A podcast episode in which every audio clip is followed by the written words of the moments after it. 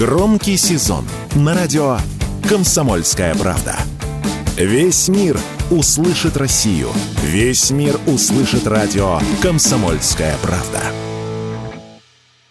Российским автомобилистам разрешили устанавливать спереди машины квадратные номера. Росстандарт внес изменения в ГОСТ, а госавтоинспекция направила в регионы разъяснения. Владельцы японских, американских и некоторых советских ретро-автомобилей несколько лет были вынуждены пользоваться двумя комплектами номеров, либо использовать стандартные прямоугольные через прокладки. Теперь же власти обратили внимание на проблему и решили изменить нормативную документацию, пояснил в эфире радио «Комсомольская правда» автоэксперт эксперт Андрей Ломанов.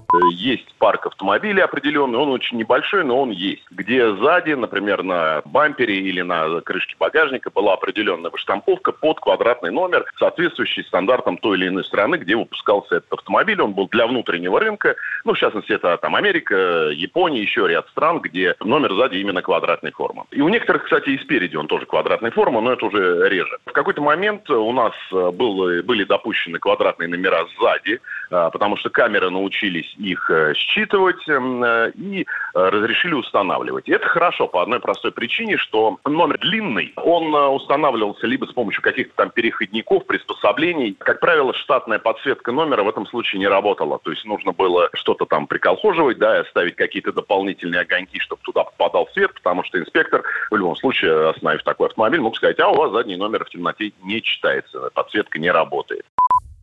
С 2020 года квадратные автономера в нашей стране можно было ставить только сзади автомобиля в штатные заводские крепления, а за установку такого регистрационного знака спереди полагался штраф 500 рублей. Автоэксперт Антон Шапарин считает, что удобство автолюбителей на первом месте и нужно расширить перечень используемых номеров. Вот что он заявил радио КП.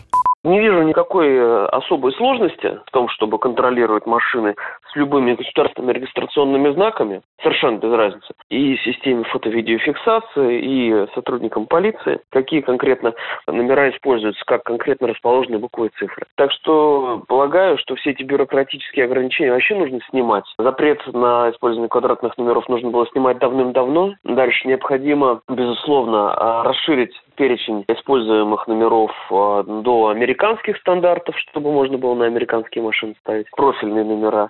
Соответственно, сейчас у нас только японские, и то видоизмененные.